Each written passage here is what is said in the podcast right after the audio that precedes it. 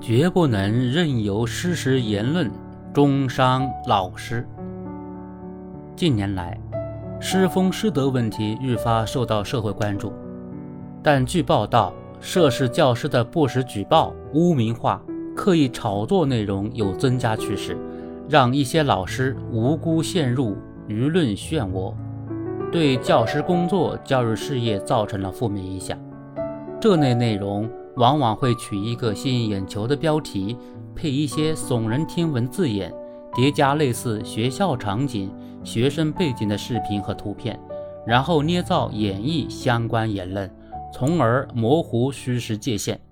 不明所以的网友有可能在情绪挑动之下轻信不实内容，无意间为不实信息推波助澜。教育工作直接涉及千家万户，社会各界对于教育高度关注，教师的言行容易被置于舆论的聚光灯。与放大镜下，网络传播或心理学上有羊群效应，人们的期待越高，关注越高，也就越容易被不实言论带偏。越是如此，越说明打击涉教师失实言论的重要性。不时出现的不实信息，让不少教师如履薄冰，不敢过多的批评教育孩子，任由谣言传播。会在网上形成贬低教师身份、诋毁教师能力的不良风气，破坏尊师重教的社会氛围，最终受影响的是孩子的成长及教育的进步。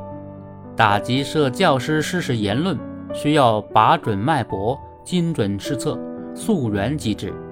追查最早的发布者、造谣者，并依法依规惩处，真正起到震慑作用。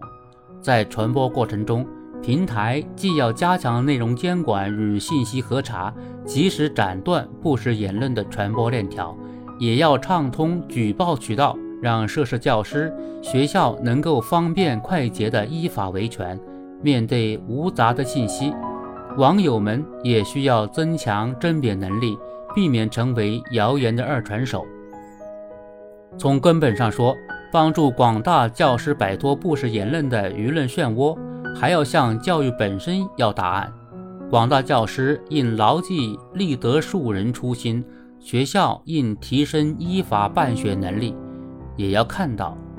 身处网络时代，不实信息的发酵会带来难以挽回的负面影响。